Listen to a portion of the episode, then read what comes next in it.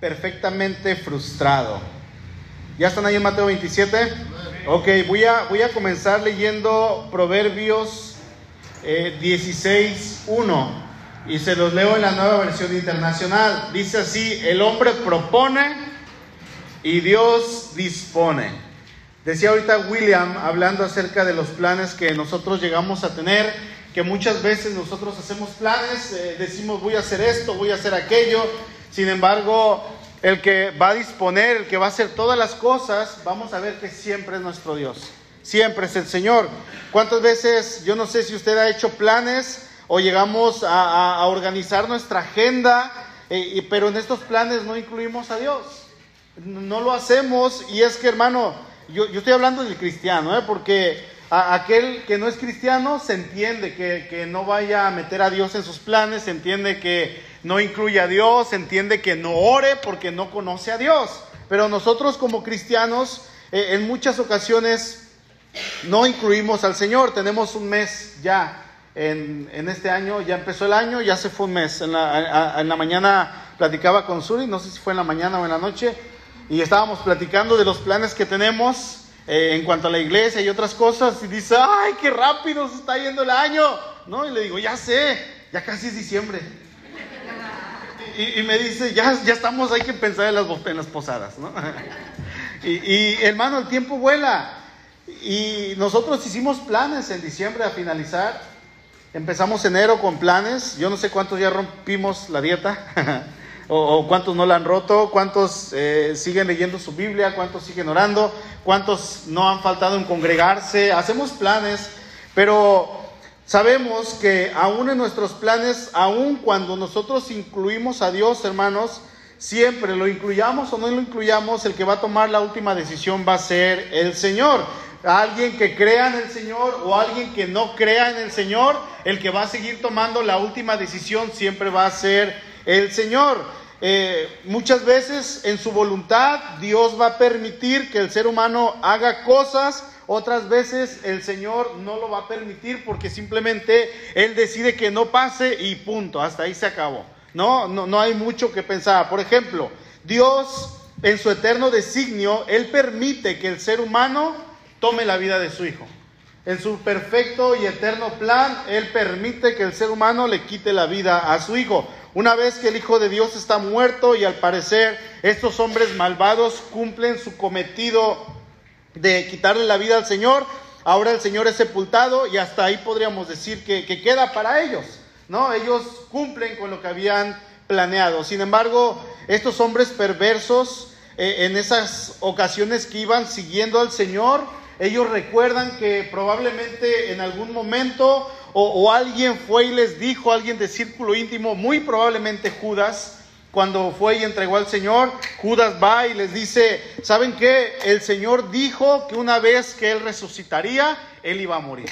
Yo no sé si ellos lo recordaban unos días antes o lo recordaron una vez que el Señor ya estaba muerto. Y es aquí donde ellos idean un plan para evitar que el Señor saliera de la tumba. ¿no? Ellos pensaban y querían evitar que el Señor saliera eh, cargado por cuatro o cinco personas, o a lo mejor por uno solo aquí, o sea, en calidad de muerto. Querían evitar que el Señor saliera así, pero el Señor no iba a salir de esa manera. Ahora, vamos a Mateo 27, verso 62. Al día siguiente, que es, que es después de la preparación, se reunieron los principales sacerdotes y los fariseos ante Pilato diciendo, Señor, nos acordamos que aquel engañador dijo, viviendo aún, después de tres días resucitaré. Manda pues que se asegure el sepulcro hasta el tercer día, no sea que vengan sus discípulos de noche y lo hurten y digan al pueblo, resucitó de entre los muertos y será el postrer error peor que el primero. Y Pilato les dijo, ahí tenéis una guardia, id, aseguradlo como sabéis. Entonces ellos fueron y aseguraron el sepulcro, sellando la piedra y poniendo la guardia. Hasta ahí vamos a leer. Vimos la semana pasada el Señor murió. José de Arimatea lo sepulta. José de Arimatea compra una sábana nueva, dice en otro evangelio, él va y compra una sábana nuevecita, envuelve al Señor, lo pone en un sepulcro que era para él, un sepulcro que jamás había usado, acomoda el cadáver del Señor ahí dentro y sale y, probablemente José de Arimatea no iba solo, iba con una eh, compañía de tres, cuatro siervos, esclavos, cinco, seis, no sé cuántos, pero él se cerciora de que sus siervos hagan rodar esa piedra grande y sella la tumba. Así es que la entrada fue cerrada con una roca, era en forma circular, ahí estaba leyendo esto y justo cuando estaba leyendo eso me estaba comiendo una galleta circular. Entonces era un aproximado así como fuera y, ellos rodaban la piedra, pero la piedra quedaba sobre una zanjita. Entonces no se podía mover, era muy difícil que, que se moviera. Así es que no había manera de que un muerto saliera por sí mismo. ¿Por qué? Porque estaba muerto. Así de simple. El muerto, muerto está. Probablemente si alguien lo llegasen a encerrar, digamos por broma, lo encierran de manera de broma, esa persona que quede adentro podría salir a lo mejor después de intentar de varias maneras, en muchas, eh, eh, haciendo diferentes cosas, tratando de rodar la piedra desde dentro sería imposible porque no se podía y tratando de empujarla, a lo mejor en algún empuje él iba a lograr tirar la piedra hacia afuera. Pero como la piedra quedaba sobre una zanja, entonces muy probablemente la persona que estaba adentro tampoco iba a poder salir, se iba a quedar ahí adentro. Así es que la tumba había sido sellada, la tumba había sido cerrada. Entrando ahí al texto 62, dice, al día siguiente, que es después de la preparación, se reunieron los principales sacerdotes y los fariseos ante Pilato. Recordemos, ¿qué día es? Sábado. Pasó todo el día viernes. Es sábado, por lo tanto es día de reposo. Allá afuera, en la ciudad, en el pueblo, todo es normal.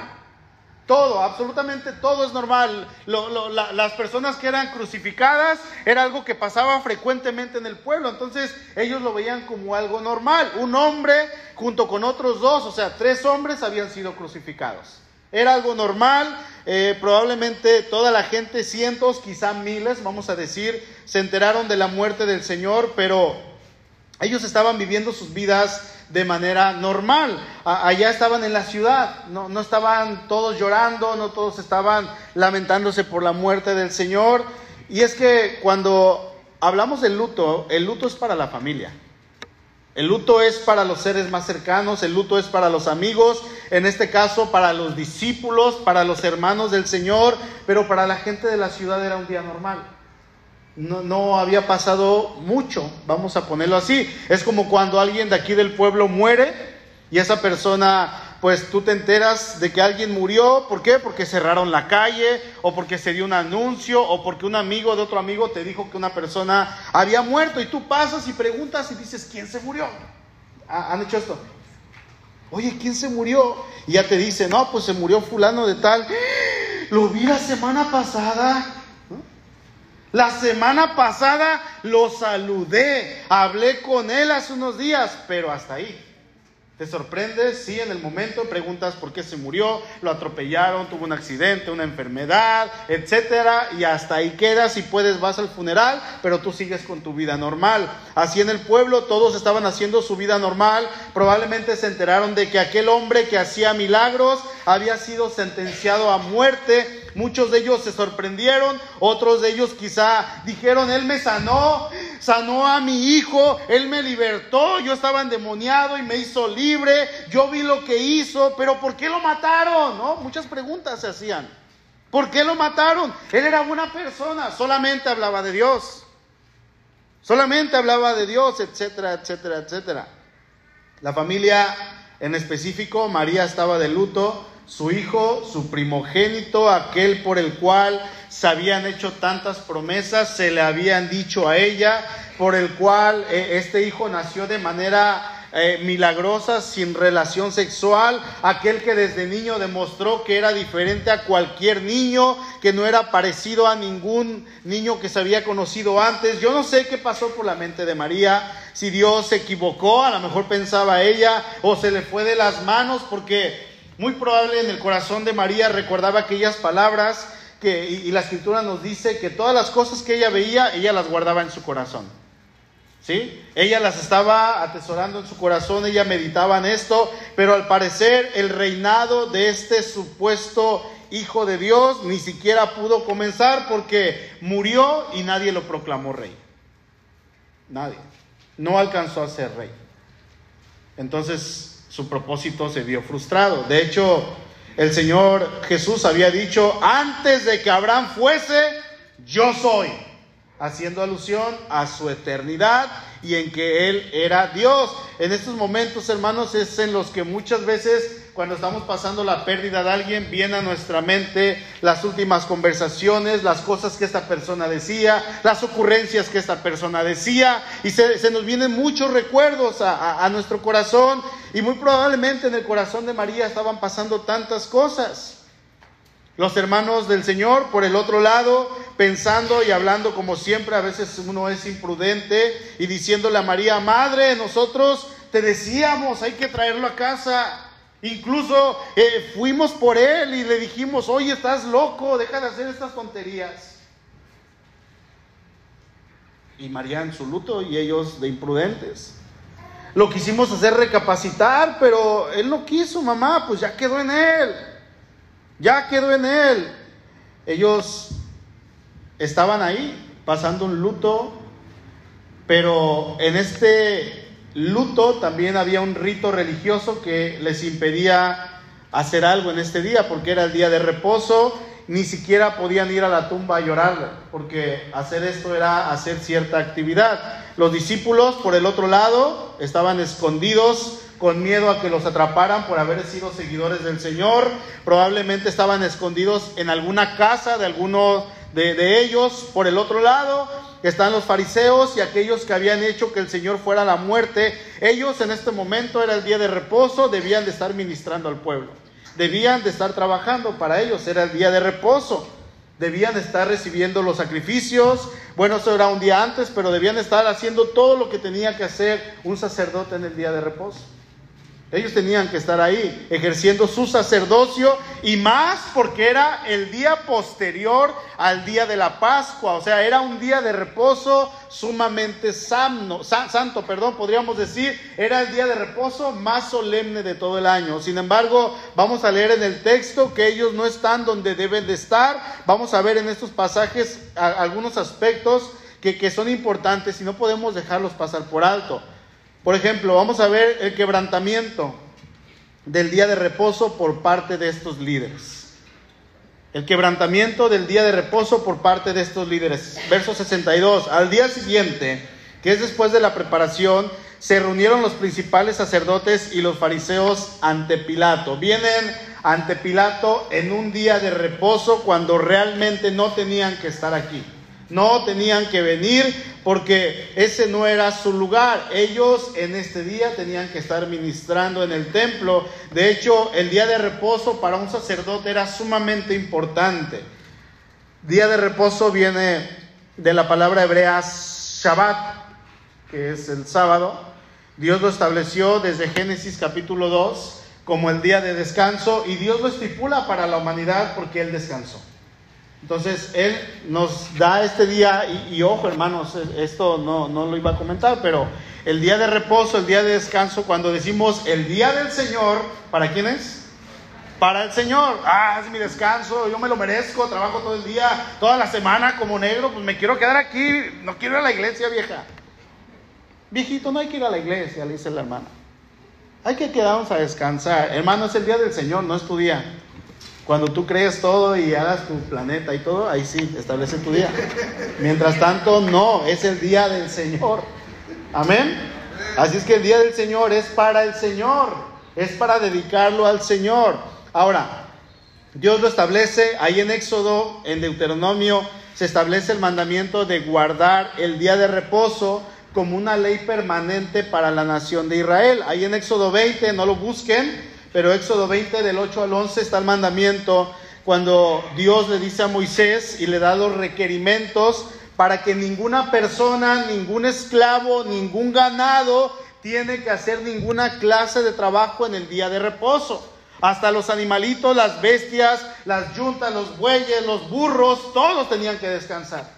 Todos absolutamente. Ahora, una vez queda establecido el día de reposo, se dan mandamientos y ahora se dan prohibiciones en específico. El día de reposo no solamente era un día de, de descanso, sino también era un día de fiesta. Así es que el día de reposo tenía que considerarse como un día de gozo y privilegio, pero también era de tal importancia si una persona violaba la ley y hacía algo en el día de reposo, era pena de muerte, pena capital. Números 15, 35 dice, y Jehová dijo a Moisés, irremisiblemente muera aquel hombre, apedréelo toda la congregación fuera del campamento, cuando hacían una actividad. ¿Sí? Entonces, esto va a reflejar la naturaleza de dos caras que tenía el día de reposo. Era una bendición como un requisito para la nación. Tenían que verlo de esta manera. Ahora, en el periodo intertestamentario surgieron, se desarrollan dos tradiciones rabínicas en cuanto al día de reposo. Una mantenía el cumplimiento estricto del día de reposo, se tenía que cumplir, se tenían que hacer todas las reglas del día de reposo, en tanto que la otra regla hacía énfasis en el concepto de descanso interno y un descanso espiritual. O sea, que tenían que descansar y cesar todas las actividades, pero tenían que dedicarlo al Señor en sus corazones, tenían que dedicarlo a estar meditando en lo espiritual, en las cosas de Dios, en la ley de Dios. Ahora, cuando hablamos del día de reposo en cuanto al Nuevo Testamento, eh, cuando involucramos aquí al Señor, vamos a ver que encontraremos seis confrontaciones documentadas entre el Señor y los líderes religiosos judíos en cuanto al cumplimiento del día de reposo. No se las puedo leer todas, pero sí le voy a dar los pasajes. Si usted gusta apuntar, en su casa las puede ir checando. De estas seis, cinco tienen que ver con sanar en el día de reposo que lo hizo el Señor y el otro incidente que resta, el sexto, tiene que ver con recoger espigas en el día de reposo que se encuentra ahí en Marcos 2.23 al 26. Por ejemplo, ahí en Marcos 3 del 1 al 6, Marcos 3 del 1 al 6, el Señor sana a un hombre en el día de reposo y este hombre tenía la mano seca. Ahí en Lucas capítulo 13, verso 10 al 17, el Señor sana a una mujer que ha estado encorvada durante años por una enfermedad que dice ahí causada por espíritus malos. En Lucas 14, del 1 al 6, el Señor toma la ofensiva y pregunta a los fariseos y les dice, a ver, ¿es lícito, es correcto sanar a un hombre enfermo en el día de reposo? Y todos callan. Nadie le contesta. Entonces, como no recibe respuesta, él sana a este hombre enfermo. Y el Señor defiende sus acciones y él señala que cualquiera de los fariseos dice, cualquiera de ustedes rescataría a algún animalito si se llega a caer en un pozo en el día de reposo. ¿O a poco ahí lo van a dejar? Y ellos callaban. ¿Sí? Ahí en Juan capítulo 5, verso 1 al 7, Jesús hace enojar a los líderes judíos cuando sana a un hombre enfermo y le dice, carga tu camilla llévate tu lecho.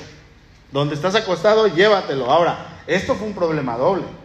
No era nada más sanarlo porque eh, lo estaba sanando en el día de reposo. Ahí está el primer problema. Pero el Señor está estimulando al hombre, le dice, ok, ya puedes caminar, llévate tu camilla, no la dejes ahí. Basura, ¿no? Llévatela. No, no le dijo eso, pero es tu cama, es donde duermes. Adelante.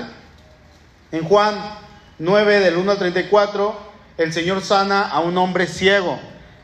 No sé si recuerdan esta historia, pero el Señor hace barro, se lo coloca sobre sus ojos al, hombre y, esto también presentaba un problema doble. No solamente lo está sanando en el día de reposo, sino que el Señor está trabajando porque está haciendo arcilla, está haciendo barro. Imagínense la ley que estos hombres estaban estableciendo. ¿Cuánto barro te puedes llevar para untártelo en los ojos? ¿Dos, tres kilos? ¿Cuánto? ¿Cinco kilos? Una cucharadita. ¿Sopera o cafetera? Cafetera. Y los fariseos, eh, está trabajando, está haciendo arcilla, quebrantó el día de reposo.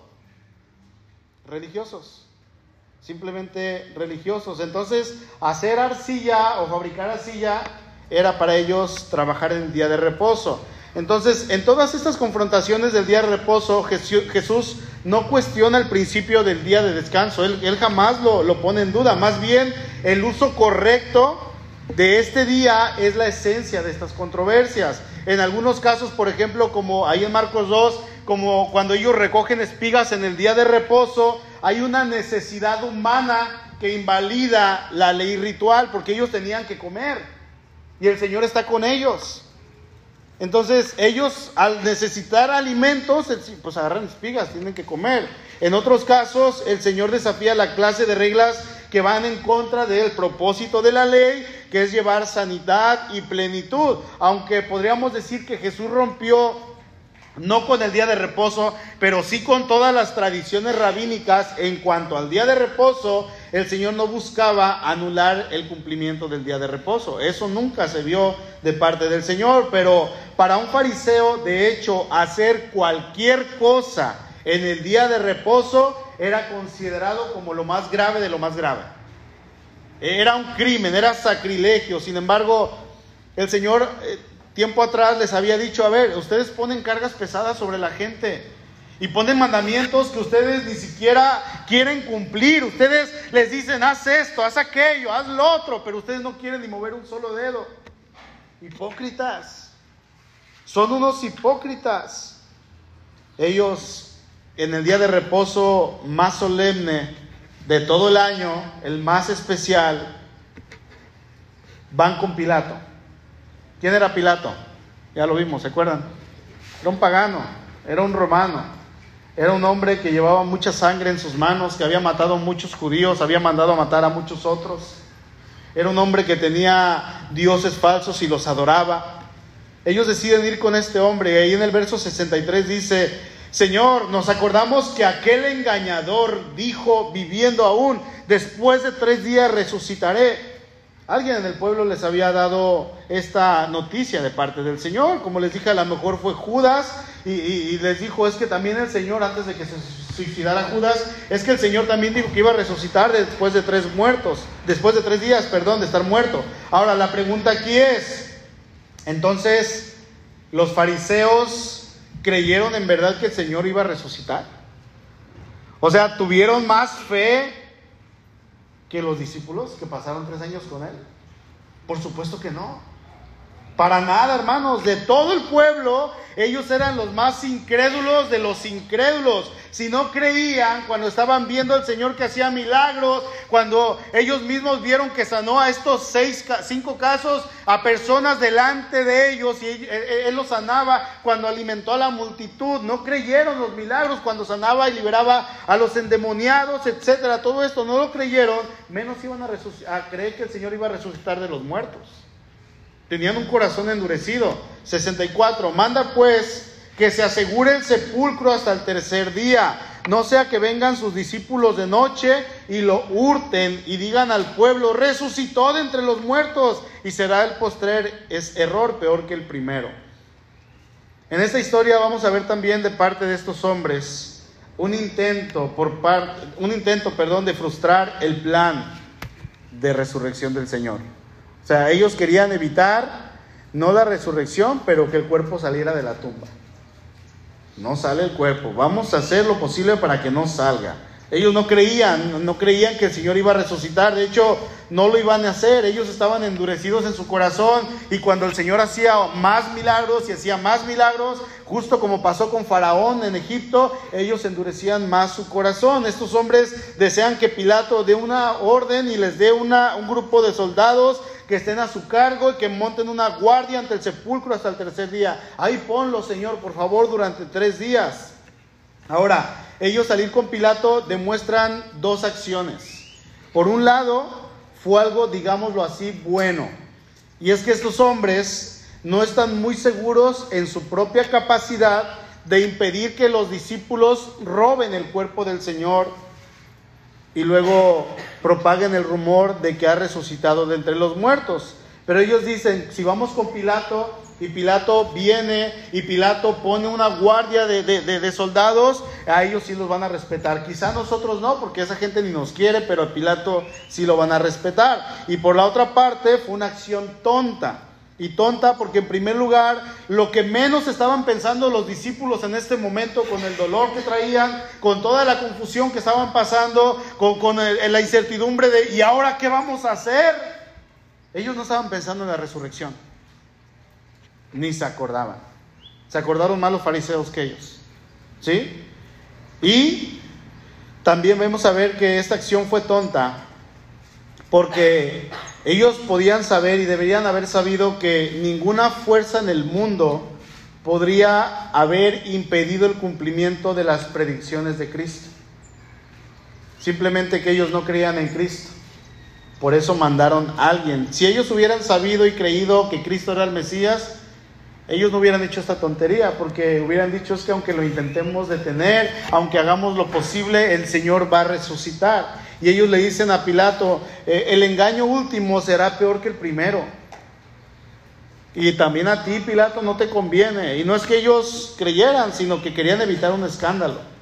Principalmente, querían que el asunto de Jesús quedara ya en el olvido, que ya no se supiera de su nombre, que ya no se mencionara el nombre del Señor para nada. Ellos querían olvidarse por completo del Señor. Dice el 65 y Pilato les dijo, ahí tienen una guardia, vayan y asegúrenlo como saben. Entonces ellos fueron y aseguraron el sepulcro sellando la piedra y poniendo la guardia. Piden a Pilato una guardia. Sin embargo, ellos contaban ya con una guardia en el templo. El gobierno les había dado a, los líderes una guardia y, el, Pilato les dice, pues tomen la que tienen ahí en el templo y esa envíenla para allá. No, no vengan a pedirme otra porque ahí tienen una, no hay necesidad. Los, eh, sacerdotes, los fariseos se ponen contentos. Ya nos dio autorización. Soldados, vámonos a la tumba. Van a cuidar. Y entonces ellos quieren estar seguros de que la promesa eh, de Pilato se va a cumplir cabalmente, así es que ellos eh, se van al jardín de José, donde estaba la tumba, para ver que la guardia estuviera ahí con sus propios ojos. La guardia entonces queda estacionada, establecida en este lugar, eh, en la presencia de soldados. De estos soldados, ellos habían recibido la orden, vigilen el sepulcro y no dejen que nadie se lleve nada, que nadie abra, que no vengan a ungir el cuerpo, porque tenían que ungir el cuerpo, tenían que poner especias y, y algunos ungüentos, que nadie venga, que nadie abra este lugar. Se fija entonces una cuerda, la ponen de orilla de la piedra, la rodean, la, la, ponen del otro lado. Yo no sé si la clavaron, la amarraron, pero era una cuerda que venía probablemente con algún tipo de cera. Y en esa cera ponen el sello del emperador, sellada por completo. ¿Qué quería decir esto? Nadie puede entrar. Es como, como los sellos que pone el ayuntamiento, ¿no? O por la policía. Don't cross, no sé qué dice, pero es que me acuerdo. No crucen. Policía. O clausurado, no pueden pasar. E, era algo así, pero con más autoridad. Así es que este sello oficial era muy difícil de romper nadie se iba a atrever, por seguro, nadie en todo el país, en toda la nación, se iba a atrever a romper este sello. Hubiera sido un delito, de hecho, ir y, desacatar la orden directa del gobernador. Por el otro lado, a lo mejor alguien hubiera, dicho, pues yo voy y rompo el sello, no me importa, y yo abro aunque estén los soldados. Bueno, él iba a ir peor porque ahí estaba la guardia, lo iba, en ese momento era morir. Así es que no podía nadie abrir la tumba. La tumba había sido sellada con el sello oficial de Pilato, no se podía romper, a menos, había una persona que probablemente la podía romper sin ningún problema. Alguien que tenía más autoridad que Pilato era un rey. Podríamos decir, el rey Herodes podía romper la piedra. Y alguien con más autoridad que el rey Herodes podía romper ese sello, perdón. ¿Quién era? El César. Estas dos personas podrían ir y romper ese sello sin ningún problema. Pero, ¿sabe algo, hermano? Eh, el que rompió el sello de esta piedra y movió la piedra cuando estaba prohibida, no fue un hombre cualquiera. No fue un hombre cualquiera, no fueron los discípulos, no fue María o no fue la otra María, eh, no fue movida por César o por Herodes, no, nadie de ellos. Los líderes actuaron en forma contraria a, guardar la tradición del día de reposo. Ellos querían asegurarse de que no fuera robado el cadáver de Jesús. ¿Sí? Sellan la piedra, ponen la guardia directamente por el gobernador. Bien seguro, contribuyen a confirmar la realidad de la resurrección corporal de Cristo, hermanos. Ellos no querían que se propagara la historia tenía una mente limitada, completamente limitada. De hecho, cuando sucede la resurrección, los soldados, ahí en Mateo 28, acompáñenme, dice que ellos cayeron como muertos y los fariseos les ofrecen dinero. Dice el verso 11 de Mateo 28, mientras ellas iban, he aquí, unos de la guardia fueron a la ciudad y dieron aviso a los principales sacerdotes de todas las cosas que habían acontecido. Y reunidos con los ancianos y habido consejo, dieron mucho dinero a los soldados, diciendo, Decid vosotros, sus discípulos vinieron de noche y lo hurtaron cuando estábamos, estando nosotros dormidos. Y si esto lo oyera el gobernador, nosotros le persuadiremos y os pondremos a salvo. O sea, no se preocupen de qué es lo que piense Pilato. Cuando ustedes tenían, según, que estar trabajando y estaban dormidos, nosotros los vamos a, a proteger. Y ellos tomando el dinero hicieron como se les había instruido. Este dicho ha sido divulgado entre los judíos hasta el día de hoy. Obviamente esto es una mentira conocida. Una mentira porque más adelante vamos a ver los testigos de la resurrección de Cristo testigos que están ahí en el libro de los Hechos, que lo vieron presencialmente, los discípulos, los familiares de Jesús, la gente que estaba alrededor. Pablo ahí en el capítulo 15 va a decir, más de 500 hermanos a la vez vieron el cuerpo del Señor que estaba caminando, lo vieron resucitado y glorificado. Mire hermano, estos hombres trataron de frustrar un plan.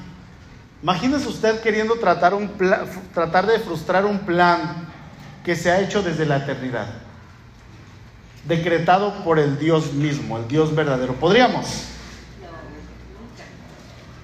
Jamás en la vida no eran lo suficientemente inteligentes como para hacerlo y aunque lo hubieran sido, jamás hubieran podido frustrar el plan de Dios. Al contrario, con lo que ellos hacen al poner toda esta seguridad, al sellar eh, la piedra con el sello del gobierno, al estar ahí atentos, el hecho de que hayan ido los soldados a confirmar que, que, el cuerpo ya no estaba y la piedra había sido removida. Hermanos, esto es algo que nos ayuda a confirmar la resurrección de nuestro Señor. El Señor Jesús salió caminando de la tumba, literalmente. El Señor no está ahí. ¿Sabe por qué nosotros tenemos una cruz vacía?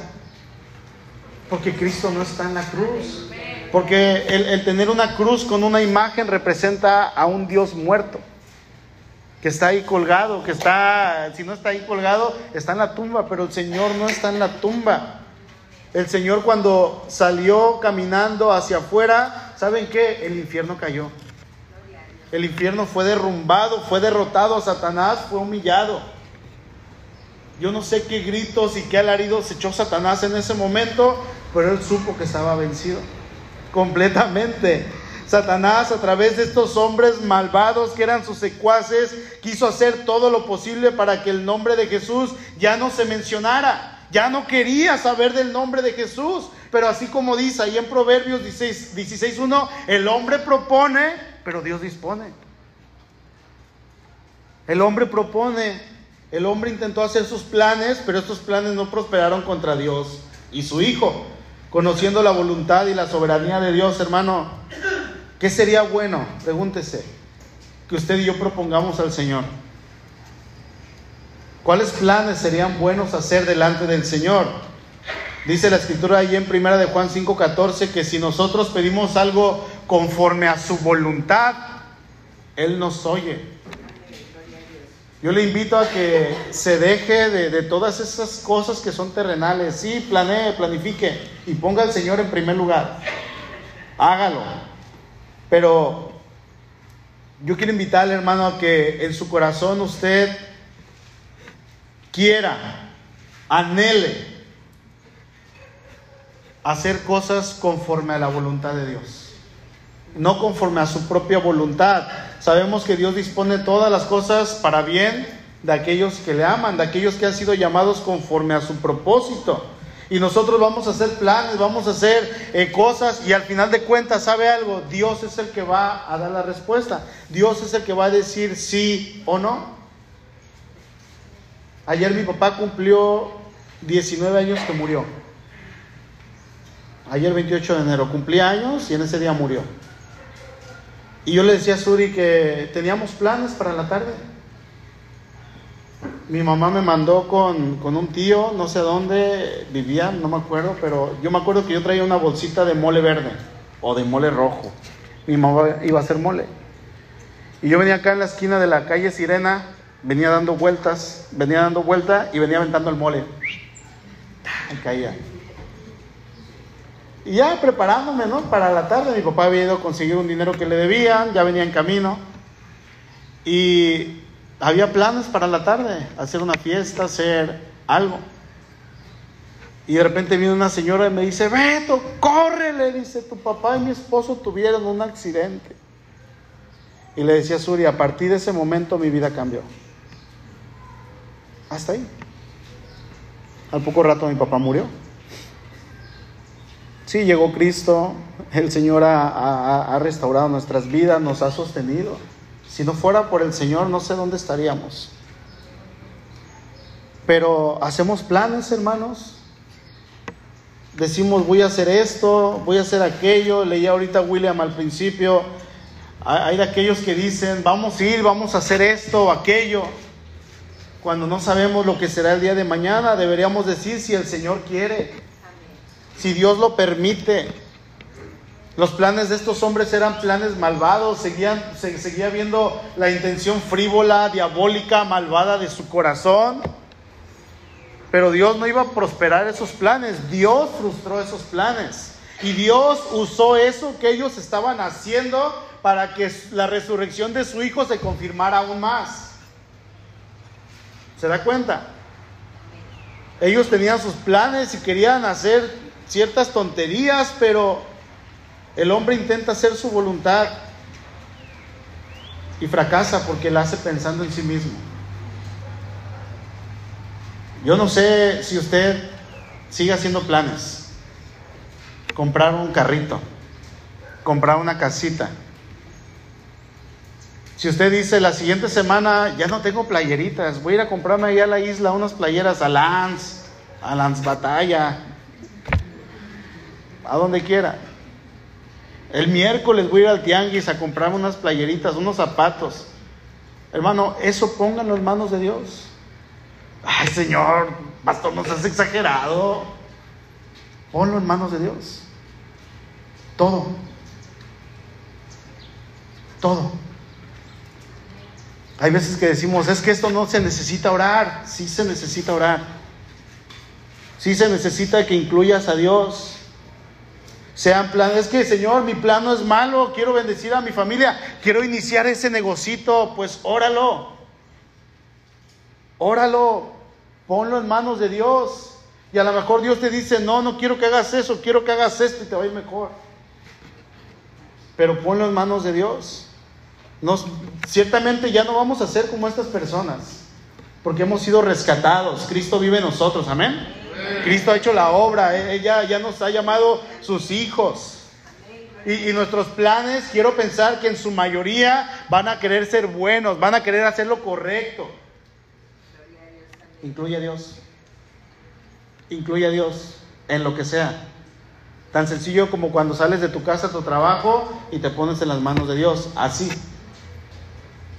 Y cuando llegas a tu casa en la noche y le dices, Señor, gracias ¿Por qué le estás dando gracias? Porque Él prosperó esos planes que tú tenías de ir a trabajar y regresar. ¿Sí? Así de sencillo. Como dice el Proverbio 16.1 en la Reina Valera 60, del hombre son las disposiciones del corazón, más de Jehová es la respuesta. El Señor va a decir, el Señor va a dar la respuesta. Esta gente intentó hacer su voluntad, fracasó porque no eran los planes de Dios no eran los planes que Dios tenía. Dios tenía planeado resucitar a su hijo y tenía planeado que su hijo saliera de la tumba no cargado por una persona o por dos o por cuatro. Dios tenía planeado que su hijo saliera caminando. Y no iba a haber sello o guardias o tumba o piedra que lo detuviera. Jamás. Amén. Me encanta el Salmo 2 y con esto termino. Salmo 2.2. Se levantarán los reyes de la tierra y los príncipes consultarán unidos contra Jehová y contra su ungido, diciendo, rompamos sus ligaduras y echemos de nosotros sus cuerdas. El que mora en los cielos se reirá, el Señor se burlará de ellos, luego hablará a ellos en su furor y los turbará con su ira. Pero yo he puesto mi rey sobre Sión, mi santo monte. Amén. Damos un aplauso a Dios, hermanos.